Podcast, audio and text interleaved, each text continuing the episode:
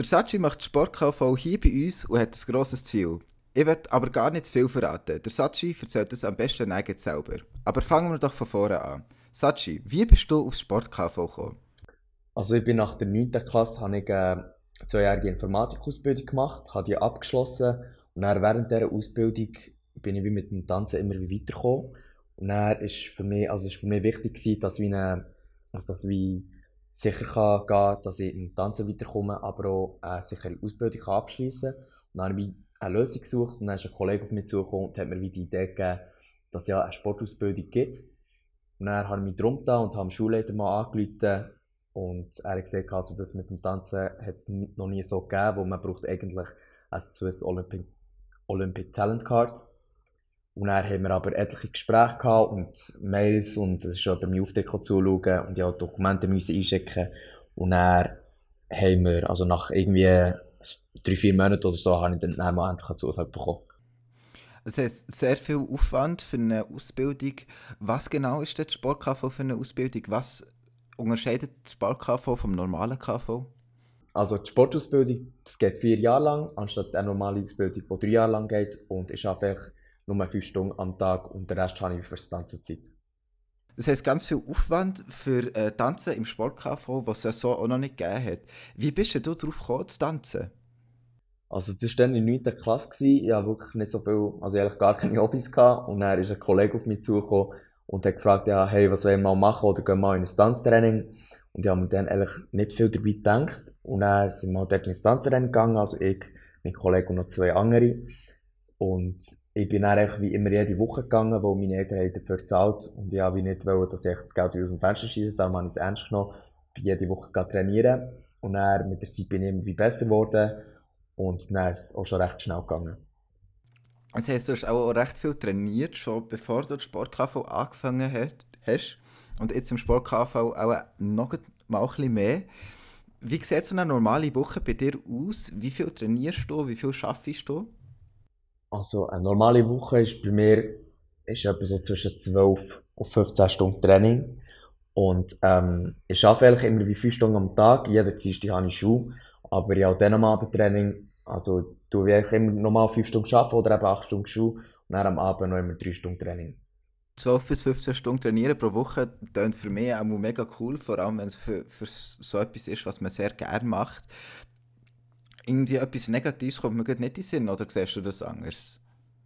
Mo, also es ist ein bisschen schwierig manchmal, neben dem Tanzen und neben dem Arbeiten noch Zeit finden für die Kollegen, für die Familie und auch Zeit für sich. Und ich glaube, das ist etwas ganz Wichtiges. Und das ist halt ein grosser Nachteil, wenn man wie so viel auf das Tanzen setzt.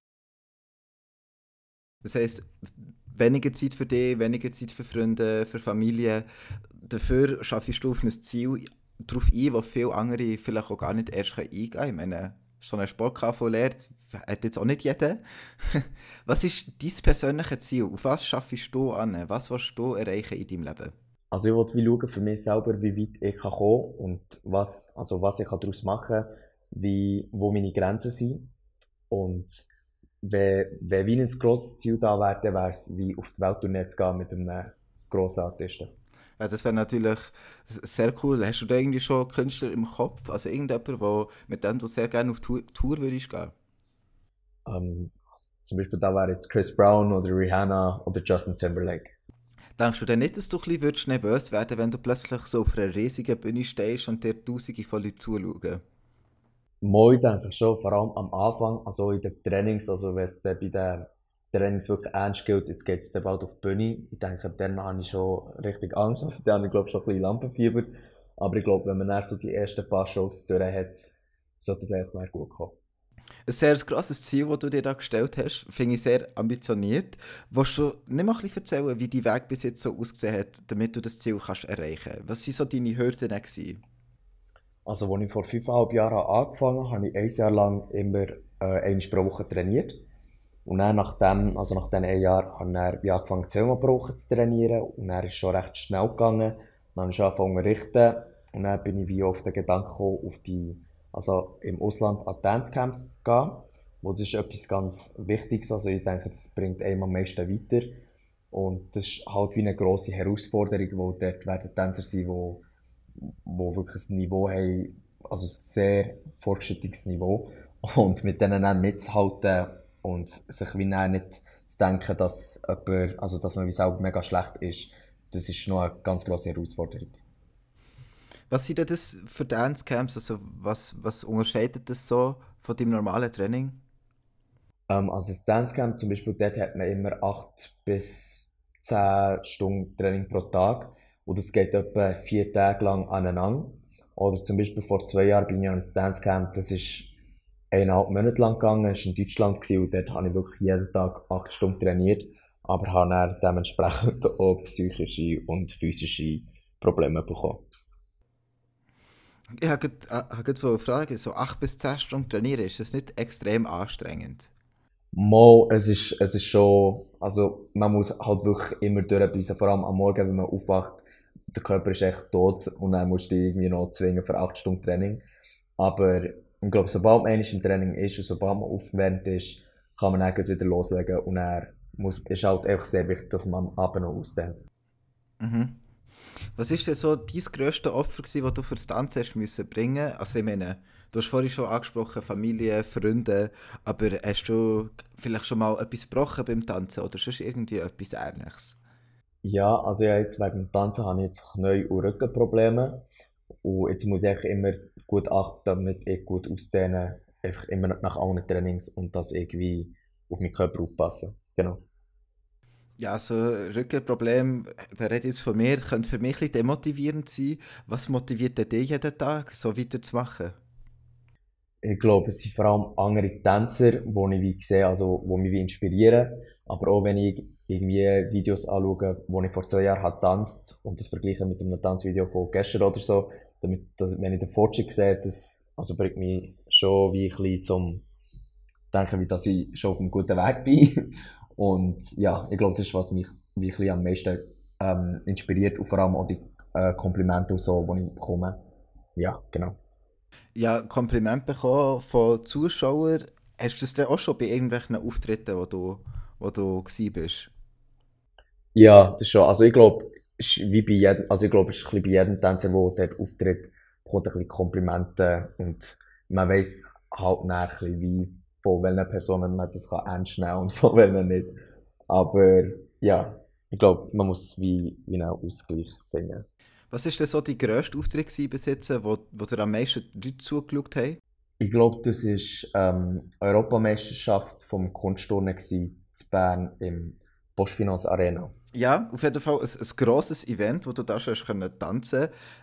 Wo siehst du dich denn so in fünf Jahren? Also siehst du dich da immer noch in der Postfinance Arena oder siehst du dich schon ein bisschen weiter? Nein, also ich glaube, in fünf, fünf Jahren sehe ich mich in Los Angeles am Trainieren, wo dort ist wie die Tänzerwelt, also dort sind wie die grossen Studios und dort sind wie alle Teachers, wo dort gibt es auch die meisten Jobs, die man kann äh, ergattern, so gesagt.